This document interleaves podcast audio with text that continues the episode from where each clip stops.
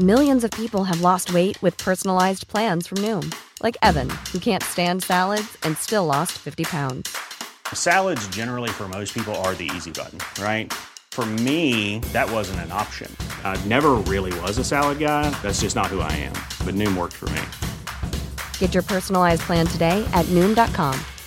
Real Noom user compensated to provide their story. In four weeks, the typical Noom user can expect to lose one to two pounds per week. Individual results may vary. Noticias. ¿Qué tal? ¿Cómo le va? Buenas tardes. Estás a punto de escuchar Yo soy Javier Alatorre. las noticias con Javier Alatorre. La vamos a pasar muy bien. Comenzamos. Hubiera dicho lo que siento para no dejar nada guardado. Los besos que no te di, te los hubiera robado. Extrañarte me tiene con los ojos colorados. No es lo mismo estar solo que estar solo enamorado. Dije que te olvidé,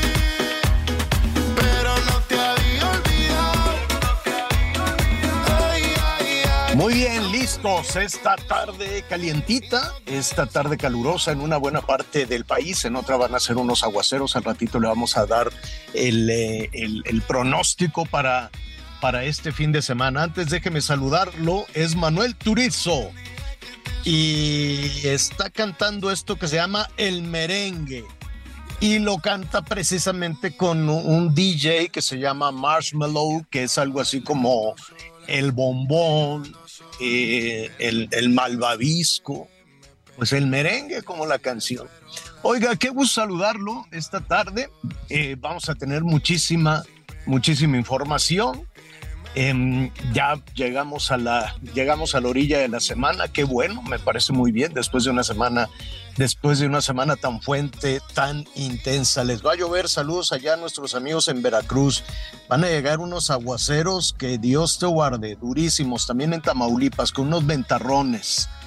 El, el norte allá en Veracruz y en las costas de Tamaulipas puede llegar a los eh, más o menos 100, ¿eh? ya las rachas muy, muy grandes de 100 kilómetros por hora que ya cuentan. Imagínese que en la Ciudad de México tuviéramos esos ventarrones, bueno, pues el fin, el fin del mundo.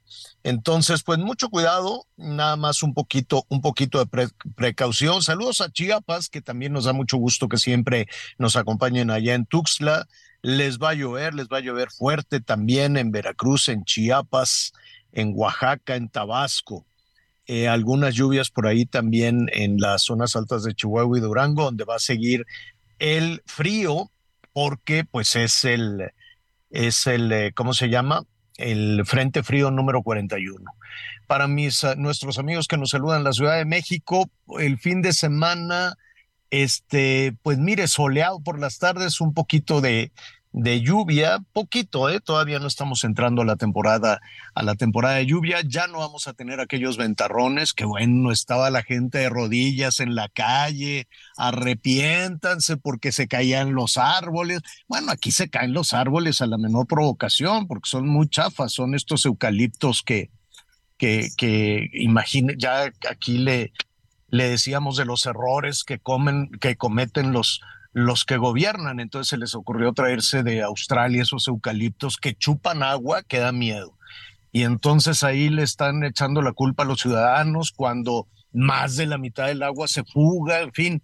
Pero en fin, ya ese va a ser otro tema, no, no haga corajes todavía. Entonces vamos a tener un buen fin de semana calientito para la Ciudad de México con algo de lluvia por la tarde, algo de vientecito, pero nada como lo que sucedió en esta semana al arranque de esta, de esta semana. Bueno, hay muchísima información que vamos a compartir eh, con usted. Vamos a, a estar ahí, este, pues también en esta balacera. Fíjese que hubo una balacera en la zona conurbada de la Ciudad de México con el Estado de México.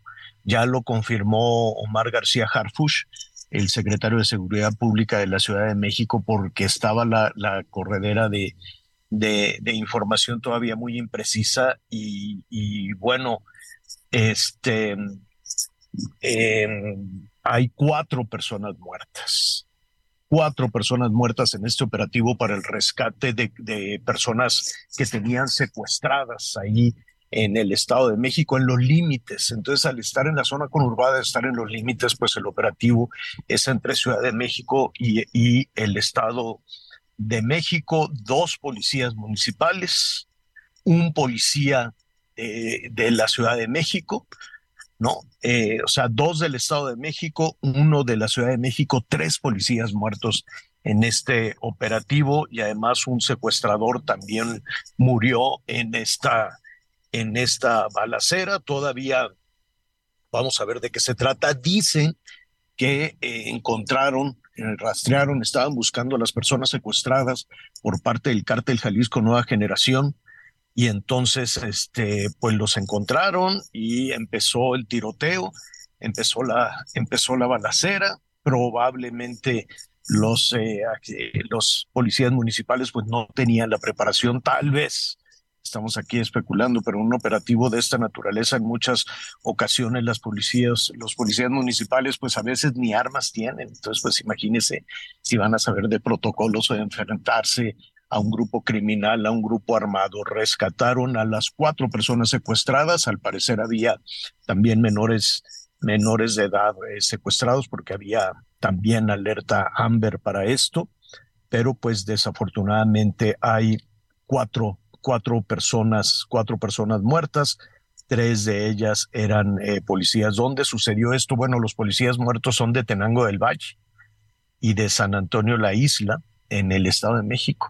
Con todo respeto, pues siento que estas policías municipales, aquí lo hemos dicho, es la parte más flaca, más débil en la preparación, no solo en protocolos, en tácticas, en estrategias para el rescate de personas secuestradas, pero les dicen vamos y pues ellos tienen que, que acudir para, para, este, para este operativo. Hubo una persecución, hubo primero una balacera, luego una persecución de la policía a los criminales entre el Estado de México y la Ciudad de México. Lograron, la, buena, la buena noticia en todo esto es que lograron rescatar a las personas que estaban secuestradas y los tenían ahí en una, pues en una casa, ahí en un municipio que se llama San Antonio de la Isla.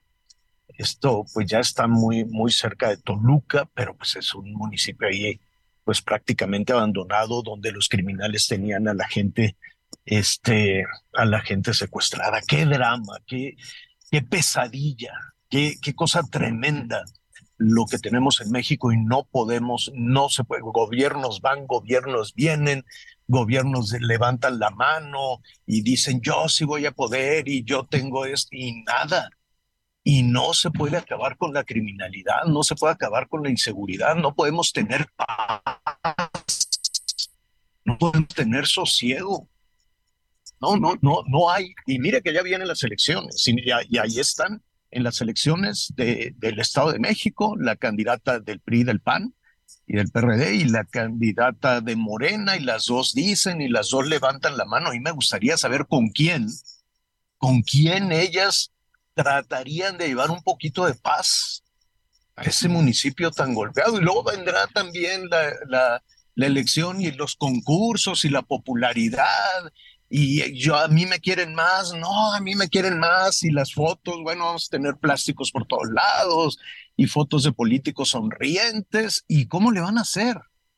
¿Cómo le van a hacer? Porque llevamos años, por lo menos lo que a Anita, Miguel y a su servidor le corresponde, ningún gobierno ha cumplido. Ningún gobierno ha cumplido en traernos seguridad, en traernos bienestar, ningún gobierno ha cumplido en acabar con la pobreza. Ninguno. Ninguno, ni del PRI, ni del PAN, ni de Morena. Ninguno. Y del PRD, que también eran los que gobernaban en la Ciudad de México. Y sí, da mucho coraje que nos engañen toda la vida. Da mucho coraje que nos pidan el dinero y que nos saquen el dinero y que se lo gasten en sus administraciones y que no den resultados, porque pueden ser muy populares y pueden ser muy queridos, claro, ese es el, ese es el perfil de los políticos para ganar, que sean populares, que bailen, que besen niños, que repartan cosas, que repartan dinero. ¿Y después qué hacemos? ¿Y después cómo le hacemos? En fin, esa es información en desarrollo. Es una situación que se está registrando en este momento y al ratito le vamos a ofrecer más. En el asunto internacional quieren agarrar a Vladimir Putin, el líder ruso, la, Corte de la Haya, un tribunal internacional, lo está acusando de atrocidades y de crímenes de guerra. Y es un asunto serio, este tribunal de la Haya y entre otros temas, pues evidentemente, pues es por, por crímenes de guerra, ¿no? Por eh, todo lo que ha sucedido en la guerra con, Ucrania. En particular lo están acusando de ser el responsable de que las tropas rusas se llevaran a miles de niños ucranianos a Rusia, ¿no? Huérfanos o no, los están acusando de que entraron a distintas comunidades, a distintas poblaciones en Ucrania se llevaron a los niños por alguna situación y que se los llevaron a Rusia. Pues eh, imagínense usted el tamaño, el tamaño de la denuncia, pero también me quedo pensando, ¿y Zelensky qué hizo? Y el presidente ucraniano, ¿por qué nunca denunció que se llevaron a sus niños a Rusia? ¿Y qué hizo Zelensky para evitar que se llevaran a sus niños a Rusia? ¿Y por qué no lo había denunciado abierta y, y por qué no lo había gritado totalmente? En fin, Qué gusto me da saludar a mis compañeros Anita Lomelí y Miguel Aquino. ¿Cómo están?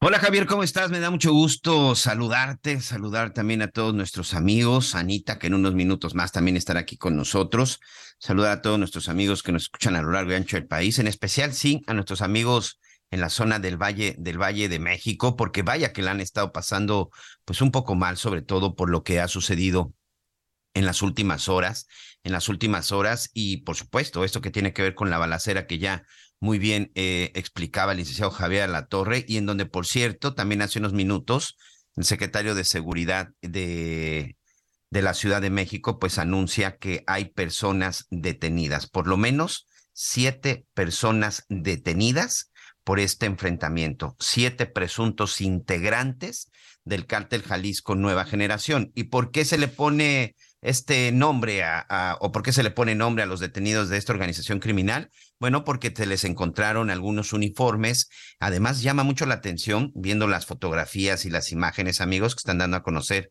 las autoridades de la Secretaría. Llama mucho la atención porque, pues ya lo sabe, algunos de ellos con uniforme táctico tipo militar y con camuflaje. Y el hecho es de que traían armas de alto poder y los chalecos antibalas que traían, pues traen precisamente las, las letras del cártel Jalisco Nueva Generación. Oigan, una organización criminal que, bueno, pues ya sabemos que tiene una presencia importante en varias partes del país y por supuesto la Ciudad de México no, no es la excepción. La misma organización criminal responsable del atentado precisamente en contra del secretario de Seguridad Ciudadana Omar García Harfuch hace ya un poco más de un año en la zona, en la zona de reforma, y un cártel que, bueno, pues como lo hemos visto, lamentablemente responsable de mucha violencia, pero bueno, pues esta, esta captura de estos integrantes se da en, lamentablemente, en el marco de la, de, de la muerte de tres elementos de la policía, dos del Estado de México y uno más de la Ciudad de México.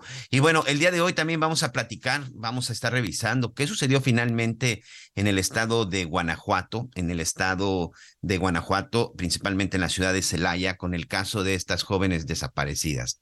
Aquí se lo venimos informando prácticamente en un fin de semana, en un par de días, tres días a lo mucho, por lo menos ocho mujeres desaparecieron de la zona de Celaya. Llama la atención porque fue fueron todos estos casos en un solo municipio. El asunto es que seis de estas jovencitas estaban juntas y a las seis se las llevaron. Ha habido mucha confusión, mucha confusión en el sentido de qué fue realmente lo que sucedió, pero también mucha confusión acerca de lo que dijo ayer el fiscal del estado de Guanajuato, Carlos Amarripa, en donde dijo, se encontraron indicios de que algunas de las víctimas pudieron fallecer. Se hablaba de una, se hablaba de cinco, se dice que las seis, pero la verdad es que uno revisa los datos, incluso los boletines, en los comunicados por parte de la Fiscalía, y la verdad es que están muy, muy confusos. Más adelante vamos a platicar con nuestra compañera Gabriela Montejano. Ella es corresponsal precisamente en el estado de Guanajuato y ha estado siguiendo de manera muy puntual este caso. Y también vamos a, vamos a ir hasta Colima ya habíamos visto eh, hace unos días lo que sucedió con la alerta y sobre todo con el aviso que dio el FBI después de que habían desaparecido cuatro ciudadanos norteamericanos en la zona de Matamoros. Cuatro ciudadanos que primero se decía que venían de turistas, después decían que se venía una operación. Hay una hipótesis que también se maneja de que probablemente tenga que ver con el asunto de tráfico de drogas. El hecho es que dos de estos norteamericanos fueron asesinados y dos más fueron rescatados con vida. Y esto, esto encendió por ahí pues las alertas y sobre todo una confrontación muy dura entre México y Estados Unidos, donde empezaron los señalamientos, se trató también el caso del fentanilo, vinieron autoridades norteamericanas a reunirse con las mexicanas, fue el canciller Marcelo Ebrard a iniciar una defensa eh, soberana de nuestro país en la Unión Americana, en los Estados Unidos han iniciado campañas. Ayer por la tarde noche que estábamos revisando algunas cosas, amigos, les platico que estaba viendo un anuncio en una cadena norteamericana, específicamente en la zona de California, en donde han iniciado muchos medios de comunicación en Estados Unidos una campaña negativa, porque la verdad es que es eso, no lo podemos ver de otra manera. Una campaña negativa en contra de México, no en contra del gobierno de México, ¿eh?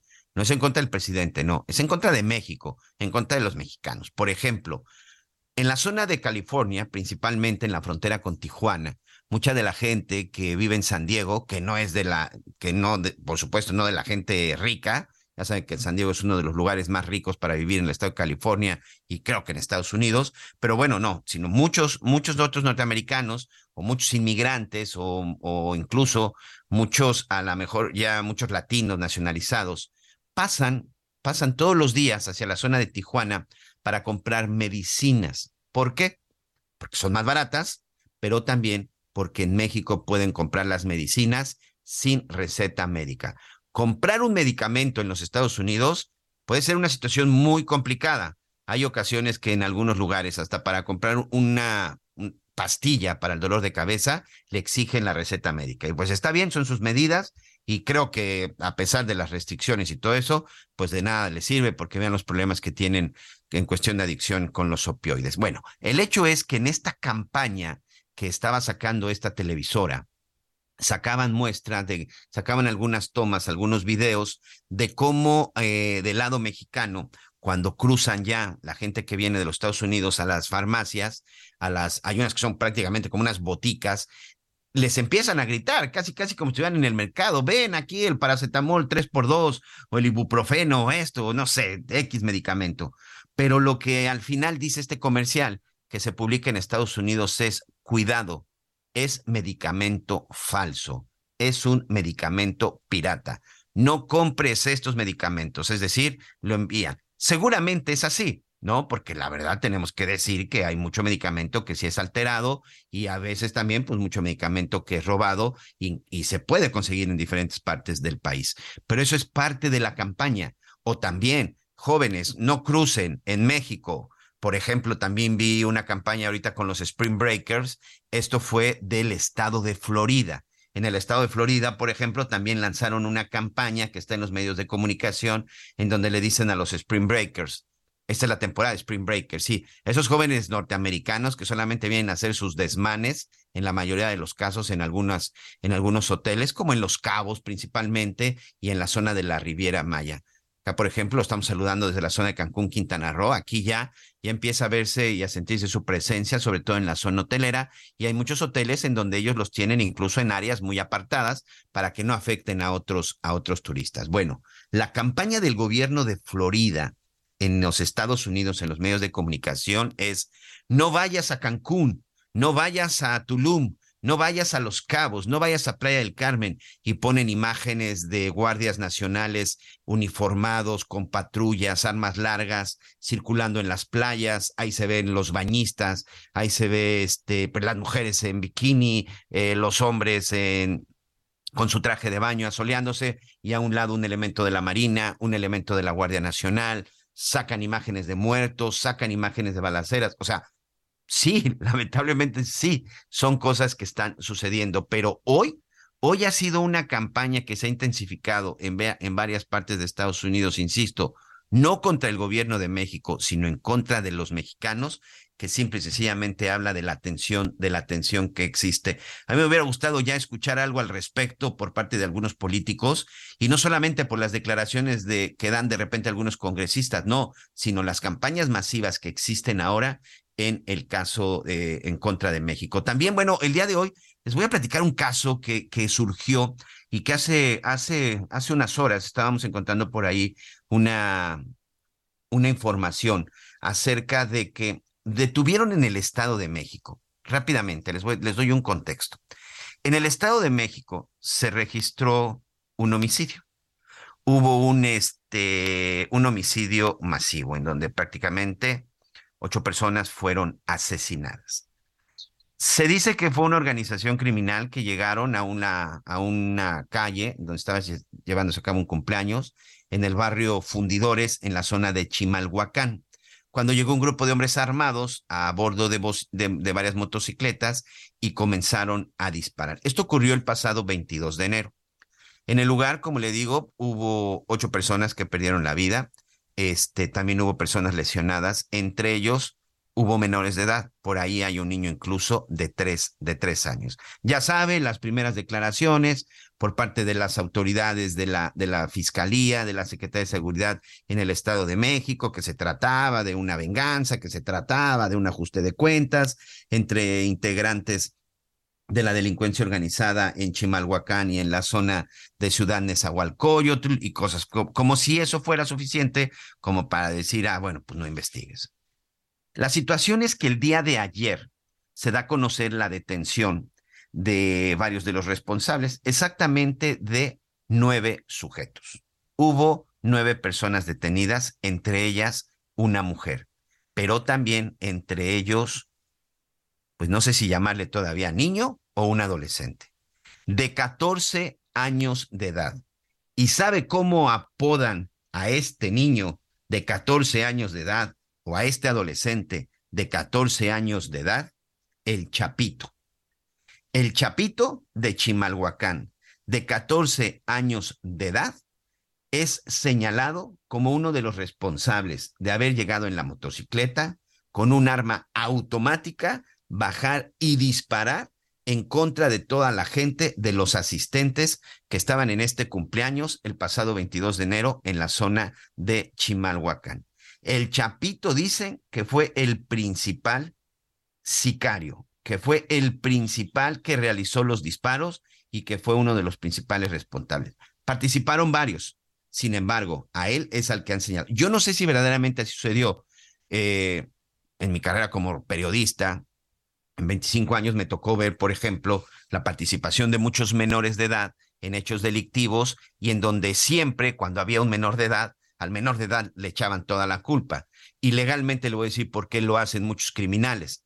Porque por la edad, pues este personaje seguramente no alcanzará más una pena de más de cinco años de prisión. Seguramente lo enviarán al Consejo para Menores Infractores, en donde ahí pues tendrá pues supuestamente una rehabilitación, que sabemos que la rehabilitación en este país en los penales no existe, y invito a cualquiera que me lo quiera debatir, que me lo demuestre con cifras, la cantidad, la cantidad de gente que sale de las cárceles y que posteriormente regresa, sinceramente es alarmante. Hay sujetos que tienen reingresos, 15, 20 reingresos y que precisamente empezaron en los consejos tutelares o en los, este, en los consejos para menores infractores. El hecho es de que a esta edad, este personaje como el Chapito, pues este personaje, pues sí, sí va a a tener que ser, pues, ni siquiera es procesado, simple y sencillamente tendrá que ser llevado a juicio, se va a revisar su caso y se va a ver qué es lo que sucede con él. Y si le están echando la culpa a él de todo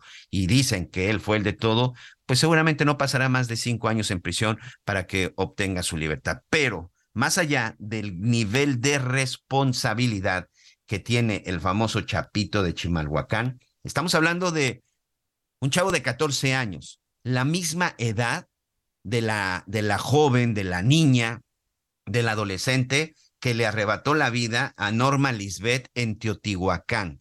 El caso de la secundaria, de que una chica cansada de bullying enfrentó a su bulera, enfrentó a la persona que la estaba acosando y fastidiando y que lamentablemente por los golpes que recibió con una piedra en repetidas ocasiones en la cara y en la cabeza. Tres semanas después la joven murió de también de este caso. Vamos a estar platicando. Por eso le decía, ¿eh? Vaya situación que se ha estado viviendo en la zona del Valle de México en las últimas en las últimas horas. Pero bueno, también tenemos cosas positivas. Ya va a iniciar o ya está por lo menos el cartel para la Feria de San Marcos. Les recomiendo que no se muevan. Vaya cartel que presentaron en la Feria de San Marcos. Van a echar sin duda la casa por la ventana. ¿Y qué va a ser el fin de semana? Hay muchas actividades de fin de semana. Por supuesto, esta marcha que ya no saben ni cómo llamarla pero también hay fútbol, hay béisbol y de esto le voy a estar platicando. Hacemos una pausa y regresamos en las noticias con Javier Alator.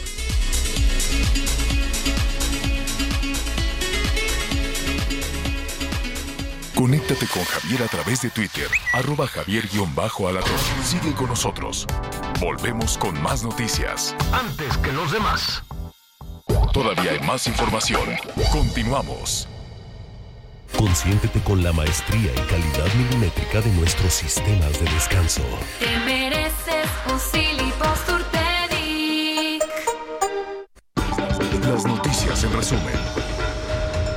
Elementos de la Policía Capitalina y la Fiscalía de Justicia detuvieron a Leslie N. por las investigaciones relacionadas con el atentado en contra del periodista Ciro Gómez Leiva ocurrido el pasado 15 de diciembre. Al momento, ya suman 13 las personas detenidas por este caso. El juez de control del penal de Almoloya, Gregorio Salazar Hernández, decidió que no había pruebas suficientes en contra de Carlos Antonio Dávila, exdirector de Asuntos Jurídicos de Segalmex, por lo que fue puesto en libertad. La Secretaría de Transporte de Jalisco informó que dispondrá de un servicio especial en el transporte público para facilitar la llegada y salida de aficionados al Estadio Acron por el clásico de fútbol Chivas América de mañana sábado. El operativo será a partir de las 6 de la tarde y hasta el término del partido. Hoy el dólar se compra en 18 pesos con 35 centavos y se vende en 19 pesos con 37 centavos. Bueno, muy bien, vamos a, vamos a continuar. Eh, hay eh, información, información en desarrollo. Fíjense que el PRD se está quejando de la marcha que va a haber el domingo. Bueno, va a ser una marcha enorme. Hay movilizaciones, ya, pues imagínense para que lleguen desde Sonora, para que lleguen desde de donde usted quiera, de, de, de Campeche, Chiapas, de Veracruz está más, más cerca, de Veracruz los pueden mandar pues mañana en todo caso, ¿no? O en la, noche, que viajen de noche para que lleguen aquí en los, en los camiones. Eso sí va a ser un gastadero tremendo. Decía eh, el líder de los diputados de Morena que ellos iban a pagar de su bolsa, pero pues no creo que, no creo que alcance para la renta de, para la renta de camiones y, pues también hay que darles de comer, en fin, ya todo lo que hemos eh, platicado. Así es que va a ser una marcha enorme. Claudia Sheinbaum convocó, al ratito le digo, me, me, llamó la atención, claro, ella eh, evidentemente está convocando también para esta marcha de respaldo al, al presidente, al presidente López Obrador. No me quedaba muy claro, lo comentábamos la, semana pasada, si esto es una reacción a la marcha ciudadana, ¿no? A la marcha de los opositores al, eh, al gobierno y cada vez que hay una marcha de opositores al gobierno nutrida, pues viene la marcha de Moreno un poco para decir, nosotros somos, nosotros somos más. Y, todo esto. Entonces, sí, la, la logística, la movilización, pues es enorme. Dice en su Twitter Claudia Sheinbaum, los invito a acompañar al presidente. Entonces es una marcha del presidente. Los invito a acompañar al presidente para defender nuestra soberanía. Eh, y ahí es en donde pues se abren muchas interrogantes. ¿Es una marcha de apoyo al presidente y en contra de los Estados Unidos o en contra de, pues ya ve todo el berenjenal en, eh, que hay ya te escuchaba con mucha atención también de las campañas y de todas las acusaciones que hay contra, contra México. Lo retomaremos en un ratito más. Pero independientemente de eso, pues ahí está todo, cuidado, cuidado, todo el asunto de, de la marcha. El PRD ya, es, ya se está quejando ante el INE. Dice la dirigencia nacional del PRD presentó esta queja ante el INE por la marcha, em, muy nutrida seguramente, dice eh, que los, em, los diputados de Morena han utilizado dinero, han utilizado indebidamente recursos públicos para el alquiler de los camiones y de todo el transporte de las personas. Y dicen que además este evento podría incidir en las elecciones del Estado de México y de Coahuila, ¿no? Bueno, esa es, esa es la queja que está eh, poniendo el PRD, todavía no sucede, pero pues sí, la Ciudad de México, el, el, digamos que la onda expansiva de todo esto pues alcanza a diferentes, a diferentes zonas de la, eh, de la ciudad de la Ciudad de México. Entonces, pues eh, ahí está, está hecha la invitación desde, pues miren, no es tanto la invitación, es toda la movilización desde, desde que se anunció, aquí lo hablábamos, Miguel, ¿no? De se estaban tronando los dedos ahí muchas presidentas y presidentes municipales porque este, pues hay que traer a la gente, acarreo o no acarreo, pues tienen que llegar de alguna manera, en autobús, en camión, habrá, ¿no? Los que... Alimentos, Javier, sus alimentos. Sí, sí, sí, pero así son todas las marchas, ¿eh? Todas, todas son así, ya veremos, esperemos que se desarrolle pacíficamente porque están unos calorones, la cantidad de botellas de agua que tienen que comprar y que tienen que distribuir, no se vaya a deshidratar la gente no sé dónde van a hacer pipí, por lo menos. Porque, porque fíjate, los documentos que han estado circulando y sobre todo la intención de esta convocatoria es juntar 400 mil 400 mil personas, sí, sí, sí. Sí, sí, sí. Es, eh, y, seguramente, seguramente lo van a, lograr. Es una, es un, es un tema, pues, de, de logística muy, muy, muy fuerte. Oiga, eh, bueno, muy rápidamente, saludos a mi tocayo Javier Lozano, que me regañó, dijo, ¿cómo que buenas tardes? Es buenos días. Bueno, pues es que yo estaba con el horario allá de el horario del Caribe, ¿no? ¿Cuántos usos horarios tenemos hoy? ah, pues ya cambió, ya cambió el horario allá en los Estados Unidos, entonces pues vamos a tener otro, otro uso horario. Saludos, lo vamos a invitar, lo vamos a invitar con muchísimo gusto. Saludos también a Romy, la presidenta municipal de Whisky Lucan. Estuvimos aquí hablando de, mire, hay que reconocer, ¿no? Cuando decíamos que muchos, que varios municipios de Whisky Lucan, bueno, pues están de Whisky Lucan, del Estado de México y varias alcaldías también conurbadas con el Estado de México están en el hoyo verdaderamente, pues hay que reconocer también cuando los trabajos se hacen bien. Entonces, pues un, un abrazo, un abrazo y felicidades. Em, ¿Qué qué eh, macabra situación el desenlace, Miguel, de lo que está viviendo en Guanajuato. Guanajuato no tiene paz, tiene un desarrollo económico, eso, eso es lo paradójico, tiene inversiones, tiene desarrollo económico, tiene mucho entusiasmo de la gente, la gente va y trabaja, pero todo empezó en Guanajuato con el robo de combustible. Todo empezó con la instalación ahí de la refinería y todo empezó con el asunto de los ductos y, siguen instalándose ahí los cárteles. El cártel de Santa Rosa de Lima, que qué culpa tiene la santa de que agarre la bandera a unos criminales, parecería que lo habían descabezado. Y no fue así, Miguel. Al parecer siguen operando.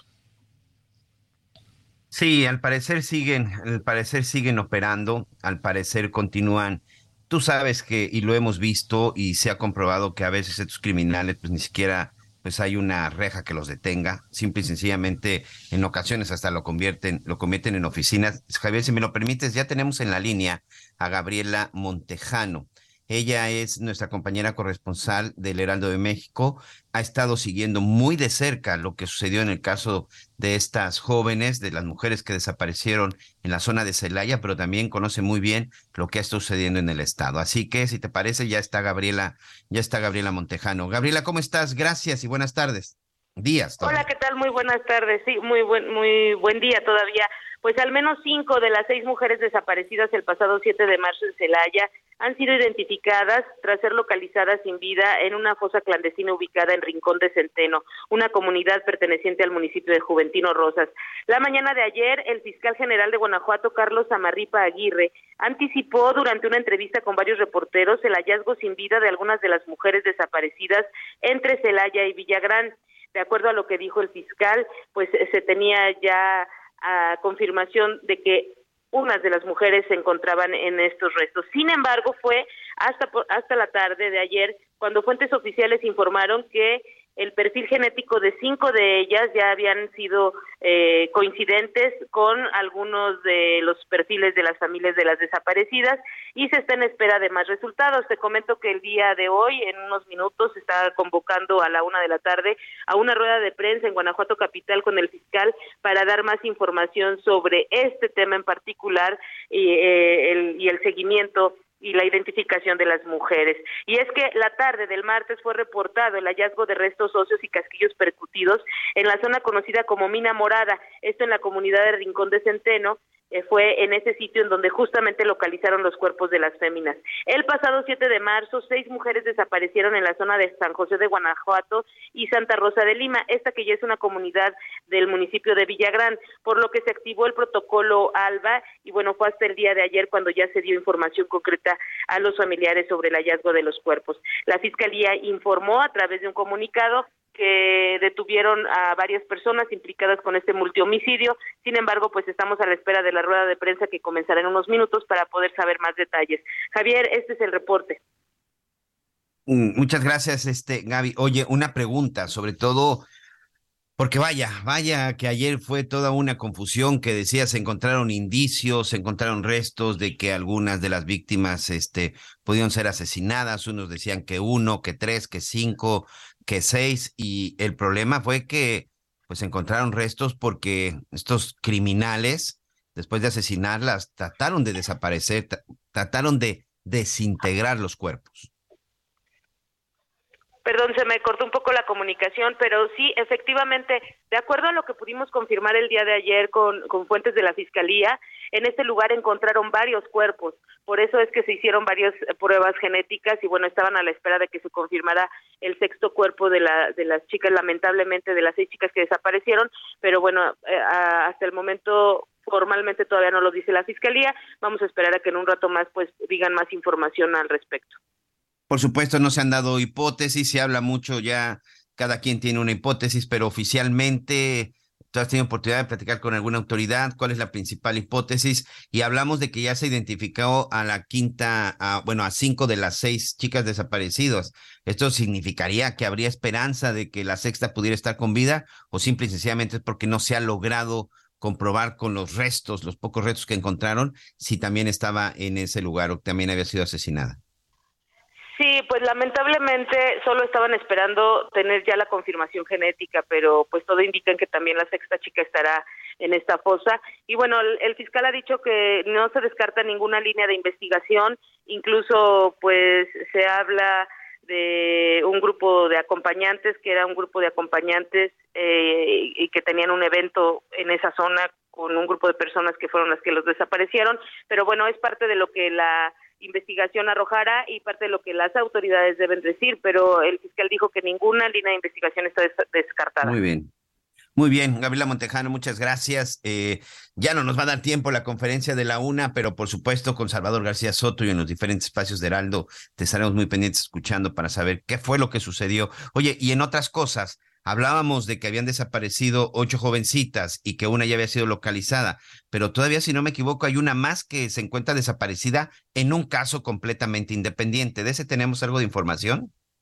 Hasta ahorita no ha surgido nueva información de ese caso, pero bien como tú lo refieres, además del grupo de las seis chicas desaparecidas, hay más, más mujeres desaparecidas. Eh, en particular, hay este caso que tú refieres que todavía no, no se localiza, pero eh, pues no ha habido mayor información al respecto. Como dices, hay varias hipótesis en torno a esto, pero hasta el momento no hay nada oficial todavía.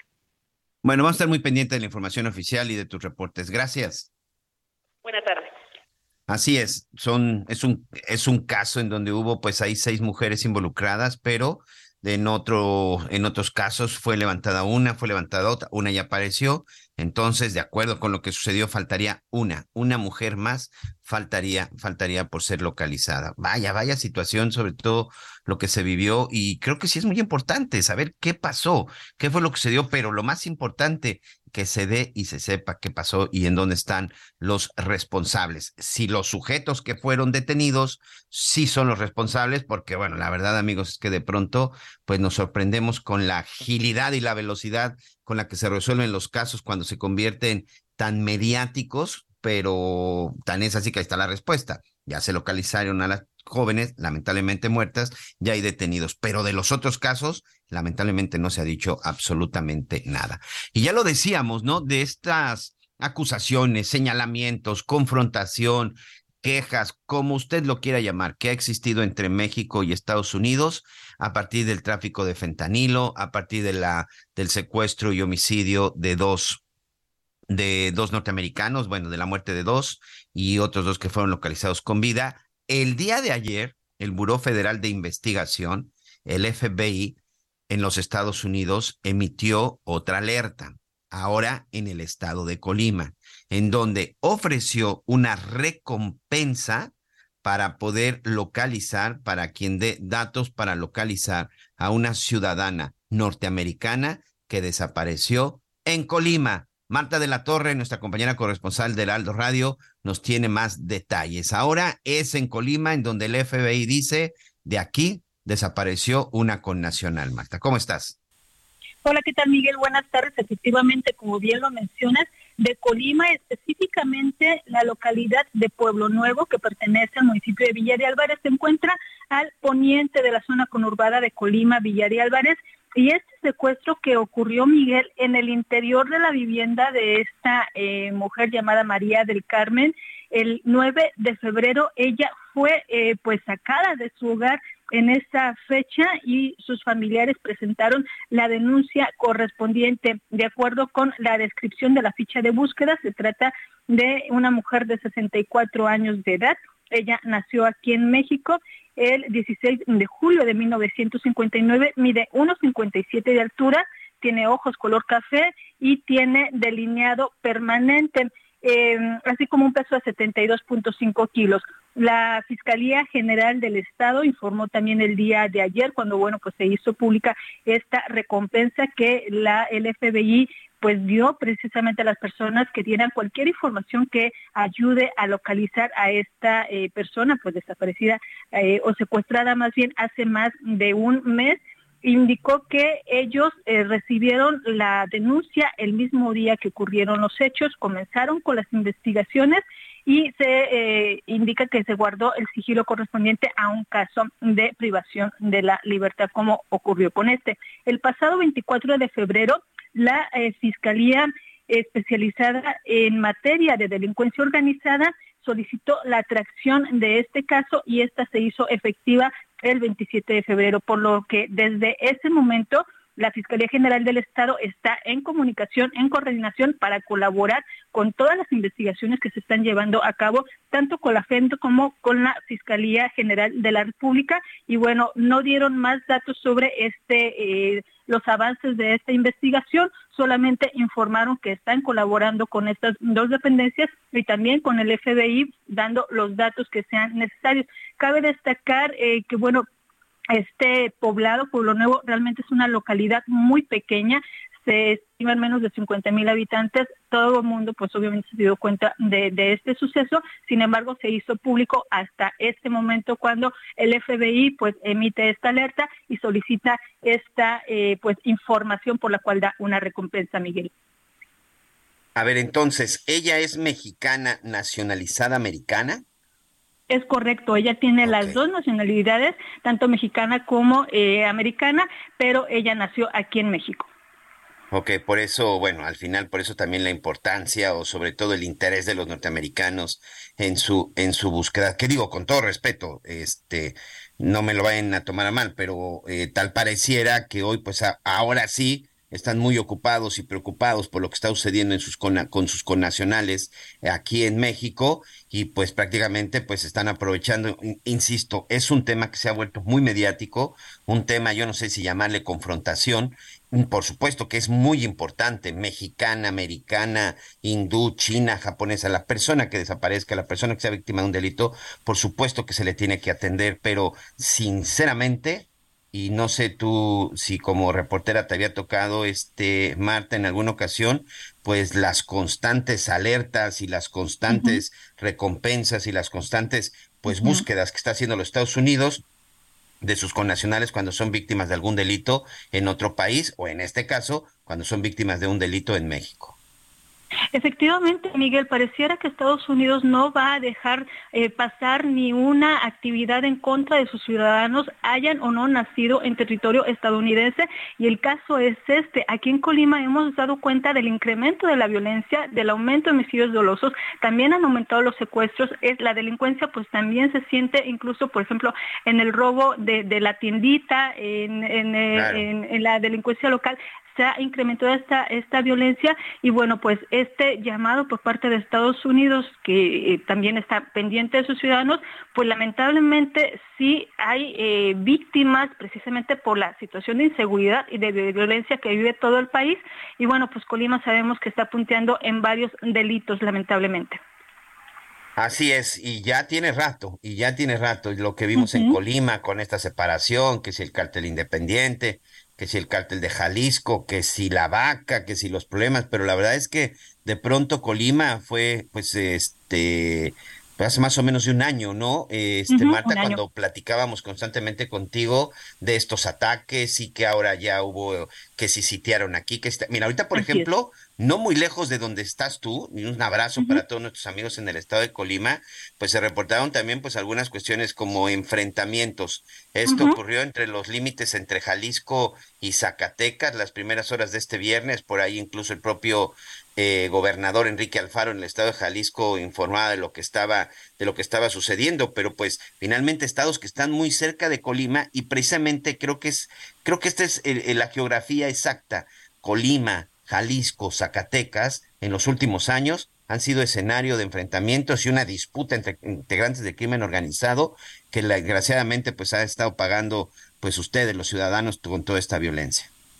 Y situaciones que no respetan los límites territoriales, Miguel, tenemos el caso precisamente de los defensores de derechos humanos de Michoacán que desaparecieron aquí en los límites en el municipio de Tecomán. Lamentablemente todavía no se han localizado a más de un mes también de su desaparición. Sí, insisto, cuando el tema no es mediático, a las autoridades simplemente no les interesa nada. Si el tema políticamente les pega y mediáticamente les empieza a afectar en sus preferencias, en su popularidad, se ponen a chambear. Lo de Matamoros fue algo sorprendente. Si no es por estas acusaciones y señalamientos, que al final no fue trabajo de la autoridad, amigos, ¿eh?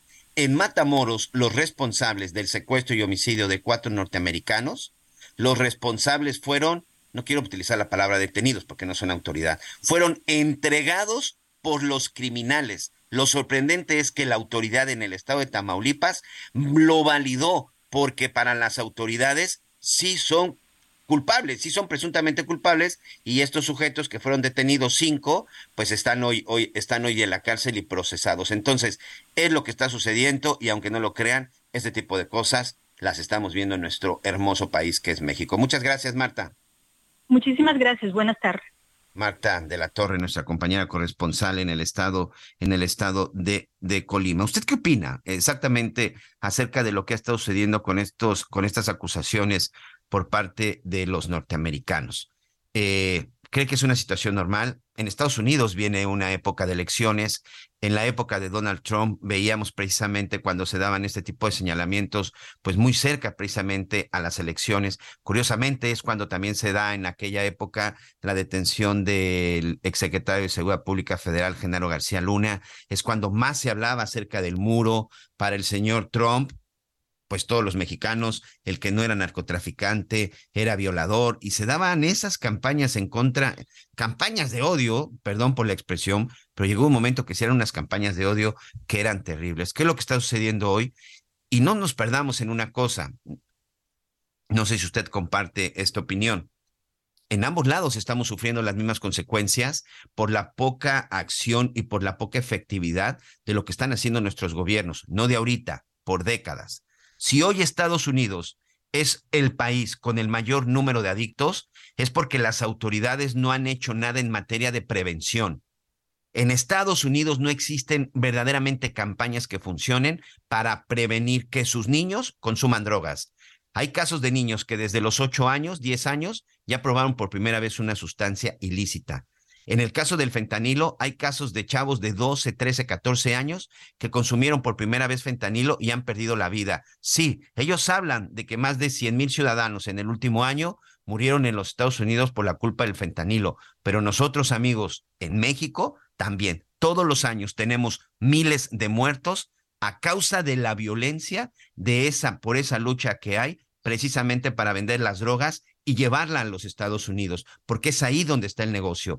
Nosotros estamos pagando las consecuencias con nuestros muertos, con nuestras víctimas, por la violencia y la guerra entre narcotraficantes que se están disputando un negocio que se están disputando. El mercado no es en México, ¿eh? No nos equivoquemos. El mercado es en Estados Unidos. Por eso siempre las cotizaciones y las ganancias se hablan en dólares. Ambos países estamos sufriendo con el mismo cáncer. Creo que no es momento de echar culpas, creo que es momento de sumarse. Tengo que hacer una pausa, regresamos con más en las noticias con Javier Alator.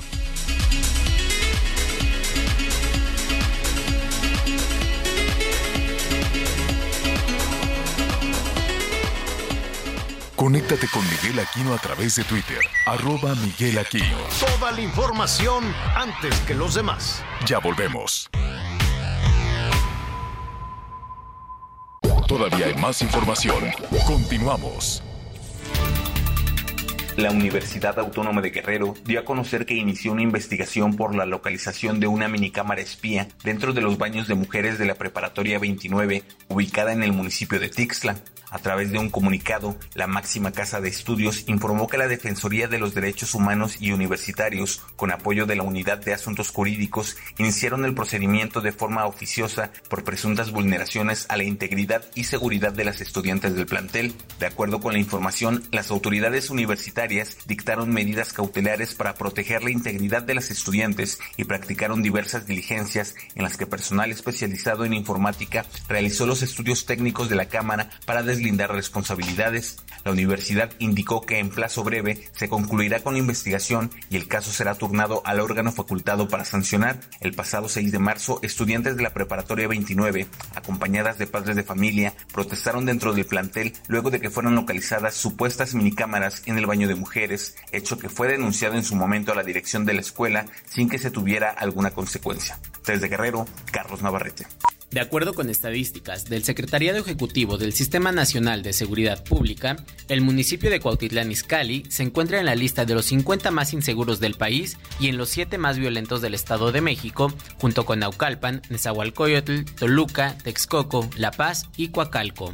Entre los casos de violencia registrados en Cuautitlán Izcalli se encuentra la muerte del joven actor Octavio Caña, ocurrida el 29 de octubre del 2021, en el que estuvieron relacionados policías municipales. Cabe señalar que actualmente se ofrece una recompensa de 300 mil pesos a quien proporciona información del elemento Gerardo Rodríguez García.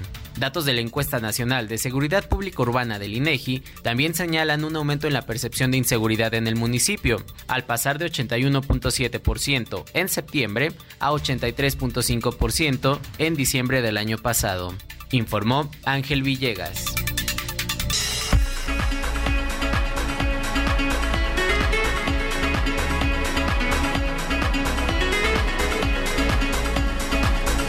Ok. Muy bien, bueno, pues estamos ahí, continuamos con más información. Muchas gracias a todos, a todos nuestros amigos. Aquí le presentábamos y le comentamos acerca del caso de esta, de esta joven, de esta joven que lamentablemente perdió la vida en una escuela en la zona de Teotihuacán, en el Estado de México. Esta joven, Norma Lisbeth, de 14 años de edad, quien lamentablemente sufrió bullying, acoso, constantemente era molestada por una compañera ¿eh? que estaba en su mismo nivel, tercer año de secundaria, en el tercer grado de secundaria, 14 años también. Bueno, pues ella el 21 de enero, cansada de todo lo que estaba sucediendo, cansada de todo lo que estaba pasando, cansada ya de los de, del hostigamiento, pues ella decidió enfrentar a su este a su bulera, a la persona que los estaba, a la persona que la estaba, que le estaba atacando. Increíblemente, ella, en el momento que la enfrenta, muchos de sus compañeros que estaban ahí, que aquí creo que como padre de familia y como padres de familia debemos de tener mucha atención de qué es lo que ven nuestros hijos en casa. ¿Y qué ven lo que nuestros hijos en casa? No solamente en el comportamiento de nosotros como padres, sino incluso qué ven en las redes sociales. Millions of people have lost weight with personalized plans from Noom, like Evan, who can't stand salads and still lost 50 pounds. Salads generally for most people are the easy button, right? For me, that wasn't an option. I never really was a salad guy. That's just not who I am. But Noom worked for me. Get your personalized plan today at Noom.com. Real Noom user compensated to provide their story. In four weeks, the typical Noom user can expect to lose one to two pounds per week. Individual results may vary.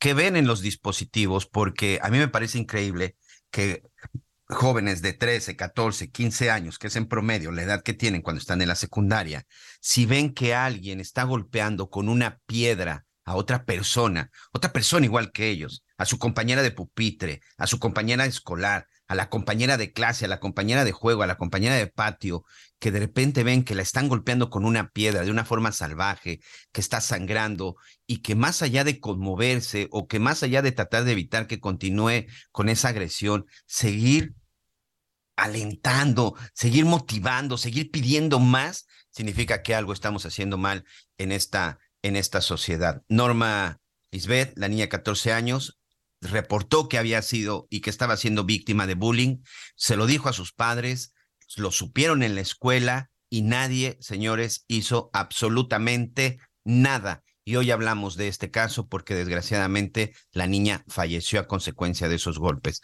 Esos golpes que le provocaron posteriormente eh, desmayos, dolores de cabeza, una serie de situaciones hasta que finalmente la niña falleció por traumatismo craneoencefálico. Una vergüenza lo que dijeron las autoridades. Déjeme decirle que desde el 15 de marzo estamos buscando a las autoridades de la, de la Dirección de Educación en el Estado de México, principalmente en la zona de Teotihuacán, y simplemente mandaron un comunicado comunicado en donde casi casi dijeron, pues el pleito fue en la calle y ya después cuando vinieron nosotros los sancionamos y ya después se fueron a su casa. Y simple y sencillamente fue lo único que hicieron al respecto. Yo no sé si haber hecho algo más o sobre todo haber intervenido, hoy estaríamos hablando de otra cosa, pero no es así. Finalmente esta, esta niña, esta niña murió, Javier. Sí, tienes toda la razón y, y sabes que a mí me preocupa eh, muchísimo, Miguel, como muchos de los temas de violencia en este país que se esté normalizando y que siempre el, acoso, eh, las agresiones, los golpes, los insultos, las burlas, eh, se tomen como un asunto natural, como una situación este, normal en, las escuelas. Y, y esto no solo por parte de los directores, de los eh, directivos que tienen de pronto unas normatividades este, tremendas y que las propias maestras y maestros, no te creas, ¿eh? hay maestras y maestros que también son víctimas de los, eh, de los agresores. Yo trataré de irme mucho cuidado con el tema de bullying porque entiendo que es una forma de ejemplificar lo que está ahí sucediendo, de poner en una sola palabra todo este tema de violencia pero me temo que lo hemos utilizado tanto que empezamos a normalizarlo y decir, este niño es buleador y confundir en nuestro esquema de valores a una niña, a un niño, a un adolescente o a un adulto buleador, porque yo no sé si eso se cura con el paso del tiempo. Yo no sé si un agresor que en este momento pueda tener 10, 12, 15, 18 años, cuando tenga 21, 25, 30 o 40, deje de ser un agresor, deje de ser un buleador. Y entonces lo limitamos solo un espacio y me temo que lo vamos normalizando. Esa, esa, ese es un asunto terrible porque pues ni siquiera yo, yo no veo que esté tipificado y sancionado más allá de que te van a expulsar o de que no te van a reprobar o de que no vas a encontrar una escuela. Eh, yo no he visto una sanción ejemplar eh, y que esté tipificado como un delito, como un delito que está cometiendo. Si tú quieres un menor de edad, pero hay que empezar a pensar también en eso, dejar de justificar las agresiones y la violencia porque un adolescente, un menor de edad que está en estas condiciones en muy poco tiempo se convierte en un adulto. Y este, con, esta, con esta base, con esta situación, pues no sabemos hacia dónde va a avanzar, hacia dónde va a avanzar este delito, hacia dónde estaría avanzando este, este eh, tema. Está con nosotros el ingeniero Luis Arturo Solís. Él es el presidente de la Unión Nacional de Padres de Familia. Me da muchísimo gusto saludarlo.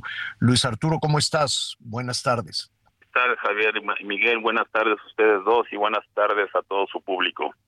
Oye, ¿han comentado los padres de familia una situación, eh, es decir, hacia dónde lleva cuando se habla de estas agresiones o cuando se habla de bullying? ¿Únicamente a sanciones, a quedarse sin, a quedarse sin recreo? O ¿no? ¿Qué, qué, qué dicen ustedes como padres de familia? Mira, nosotros como padres de familia, como Unión Nacional de Padres de Familia, hemos hecho mucho énfasis en dos temas y creo que tú mencionabas uno. Primero, no podemos normalizar las cosas, tenemos que ponerle al nombre a lo que se está sucediendo. Y segundo, no podemos tampoco perder la capacidad de asombro en decir, bueno, pues es que la boleaban y pues ya se murió. Y pues este, y es que son situaciones que viven los muchachos en la escuela y nos tenemos que acostumbrar entonces que existe el bullying. No, no, no, no, no, no, no. Ni podemos normalizar ni podemos tampoco perder la capacidad de asombro. Nosotros como Unión Nacional de Padres de Familia hemos insistido desde hace años atrás en que ello no puede formar parte de este entorno. Por eso es que nosotros como Unión desde hace algunos años hicimos o tenemos un taller que se llama un taller por una nueva cultura de la paz. ¿Por qué? Porque hemos palpado que estamos pasando del bullying cibernético, o sea, de que solamente te buleen y te saquen en las redes y esto, a un bullying como lo estamos viviendo, un bullying físico que desafortunadamente, como en el caso que estás mencionando en este momento, terminó con la vida de alguien. Y Así es. O sea, y en otras ocasiones, en otras escuelas, tenemos eh, personas que desafortunadamente llegan al suicidio y han llegado al suicidio por, por porque son bulleados. Y en ocasiones buleados también, y en ocasiones buleados también por los maestros. Luis Arturo, hay una iniciativa de un legislador, un legislador local, pero al final de cuentas es una iniciativa que podría crecer, crecer para tipificar eh, como un delito grave el bullying y sancionarlo incluso con, con cárcel. Aquí hay muchos vericuetos en cómo debe de tratarse a un menor de edad, si ya en ese país damos el brinco para que los delitos cometidos en ocasiones por los menores de edad se les considere también como, como adultos o, o las instancias para, para, este tipo de cosas. ¿Qué, ¿Qué, opinas tú como padre de familia? ¿Cómo crees que eh, eh, se tomaría esa, esa iniciativa? De, de, considerar un delito grave el bullying y con esas sanciones incluso de cárcel. ¿Cómo lo tomarían en la Unión Nacional de Padres de Familia? Nosotros como Unión Nacional de Padres de Familia, esa propuesta que está haciendo el diputado, yo le pediría al diputado que la abriera un parlamento abierto donde pudiésemos participar todas los padres de familia, los profesores, los abogados en materia y poder sumar cada uno de nosotros nuestra visión, ¿sí? ¿Por qué? Porque no quisiera decir, no, sí, que el buleador se vaya a la cárcel. No puedes decir, espérame, espérame, ¿y dónde están los derechos humanos de esa persona? Porque, pues, desafortunadamente o afortunadamente, eh, hay ciertas consideraciones y la ley lo establece, ¿no? Hay una ley general de niños, niñas, adolescentes donde está establecido los derechos. Sí, pero si este niño, niña, adolescente, pues desafortunadamente, como lo vimos en estos videos, le pegó, le, le, atacó físicamente y esto llevó a la muerte de alguien, pues bueno, pues ya entonces ya se convierte en un delito. Ahora.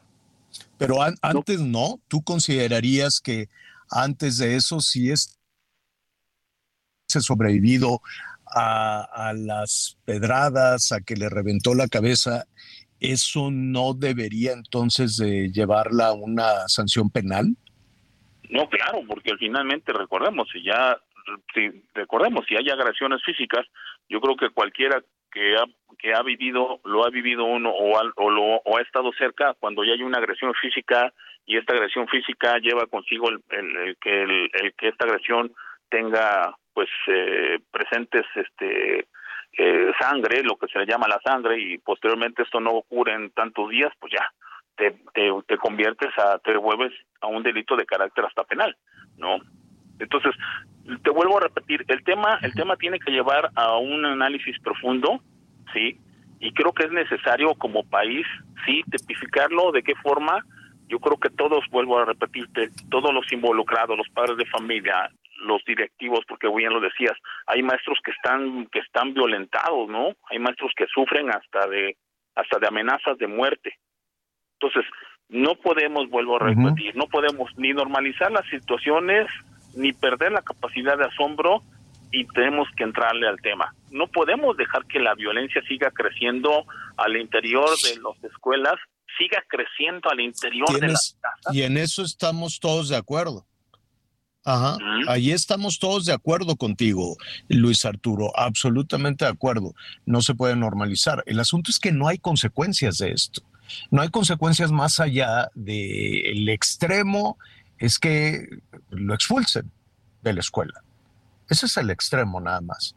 O que quiten la beca o, algo, o algo por el estilo, pero ni siquiera hay una sanción social, ni siquiera hay un señalamiento. Es decir, vemos que pasa el tiempo, pasan los años y no hay una consecuencia.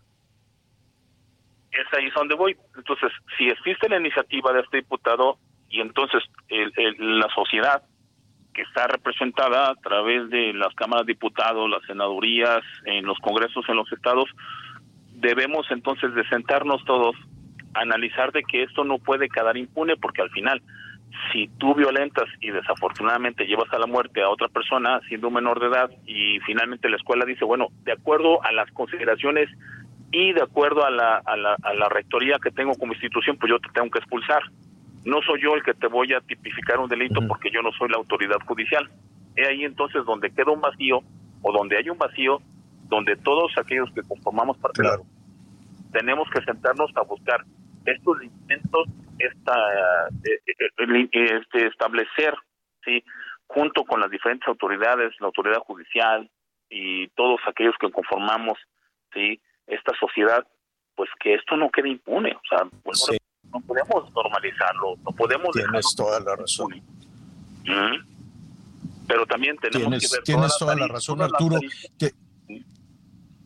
Tenemos que cuidar todas las aristas para que verdaderamente claro. eh, estas situaciones no queden impunes, pero queden dentro del marco de la justicia. Tienes toda la razón, Luis Arturo. Habrá que, por lo pronto, poner sobre la mesa esto, ¿no? Adelante, Miguel.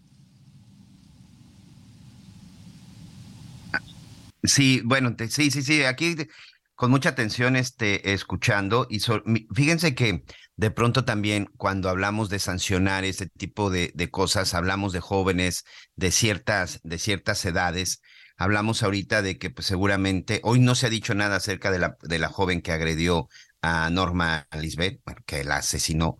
De repente tenemos, debemos de tener cuidados porque sabemos que los menores no, este, no cometen delitos, sino infracciones pero este ingeniero Luis Arturo, hoy por ejemplo dábamos también una nota de que en el Estado de México, en una situación que no tiene que ver con una cuestión escolar, pero quiero referirme un poco a la edad, un niño de 14 años o un joven de 14 años es detenido y acusado de haber asesinado a ocho personas en Chimalhuacán. Lo que voy de pronto es eh, el tema nuevamente de la edad. O sea, a los 14 años, un niño sí está consciente de lo que hace o ya un adolescente está consciente de lo que hace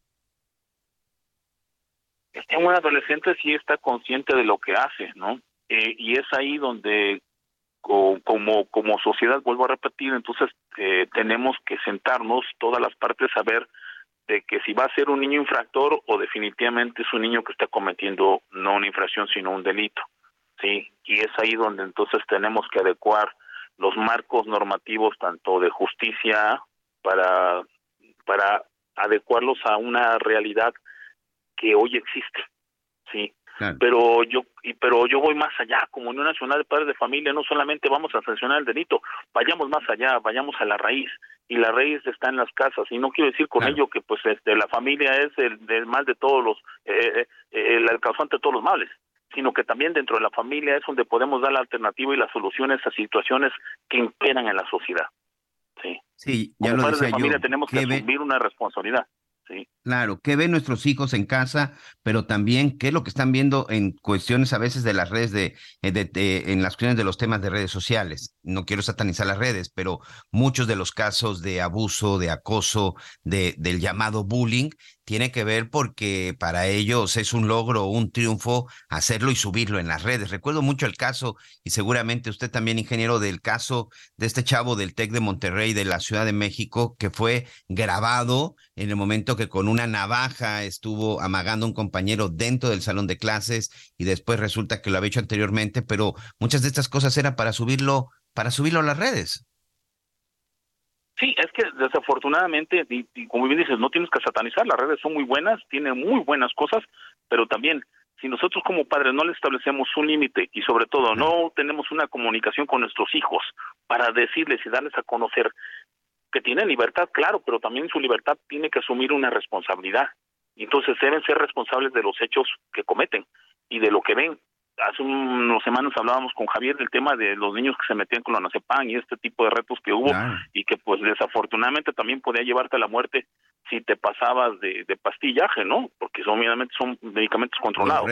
vuelvo, vuelvo a repetir, como padres tenemos que estar presentes. Yo estoy de acuerdo que trabajamos muchas horas o no estamos muchas horas fuera de casa.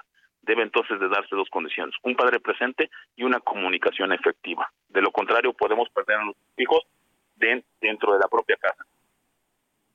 Así es. Bueno, pues muchas gracias, muchas gracias, ingeniero Luis Arturo Solís, presidente de la Unión Nacional de Padres de Familia. Y efectivamente, lo que pase con nuestros chavos es responsabilidad desde la casa y por supuesto también lo que están viendo en las escuelas. Muchas gracias, ingeniero. Buen día.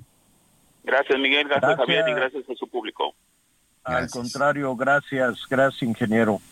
Sí, qué tema tan difícil, ¿no, Miguel? Qué tema tan difícil de, entrar porque pues me queda claro que pues que los padres de familia lo primero que, van a hacer es defender a, pesar de, de que la, muchacha, el muchacho, este, la niña o el niño este, cometan una situación de esta naturaleza, ¿no? Y también bajo el argumento de yo soy el responsable de, de, llamar la atención a mis hijos, nadie más lo puede hacer y a partir de esa premisa pues es muy difícil, muy, muy, muy difícil avanzar, ¿no? Entonces sí es un tema de leyes, sí es un tema que me imagino cuál sería la, la discusión de los padres de familia, es natural, es lógica, ¿no? Es lógico que, que así lo quisieran, que así lo quisieran hacer.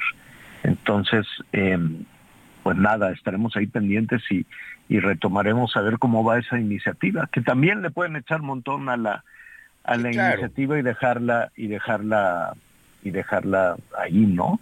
Eh, ojalá avance. Es como Eufrosina Cruz logró impulsar eh, desde, desde su posición como senadora esta iniciativa para ya eh, prohibir de una vez por todas los, los pues la venta de las niñas, dicen los matrimonios, por decir de alguna manera, entre de, niñas, de menores de edad, que, pero en muchas ocasiones ni siquiera es un matrimonio, son niñas que son entregadas a sujetos a cambio de un cartón de cervezas o de unos pollos o de algo por el estilo. Y las autoridades nunca se habían querido meter, nunca, de hecho, dudo que se quieran meter porque en un país como el nuestro, que siempre hay elecciones, ningún político se quiere meter con, el argumento de los usos y costumbres, ¿no? Y dicen, es que es el México profundo, y entonces ahí están las justificaciones de esas atrocidades, ¿no?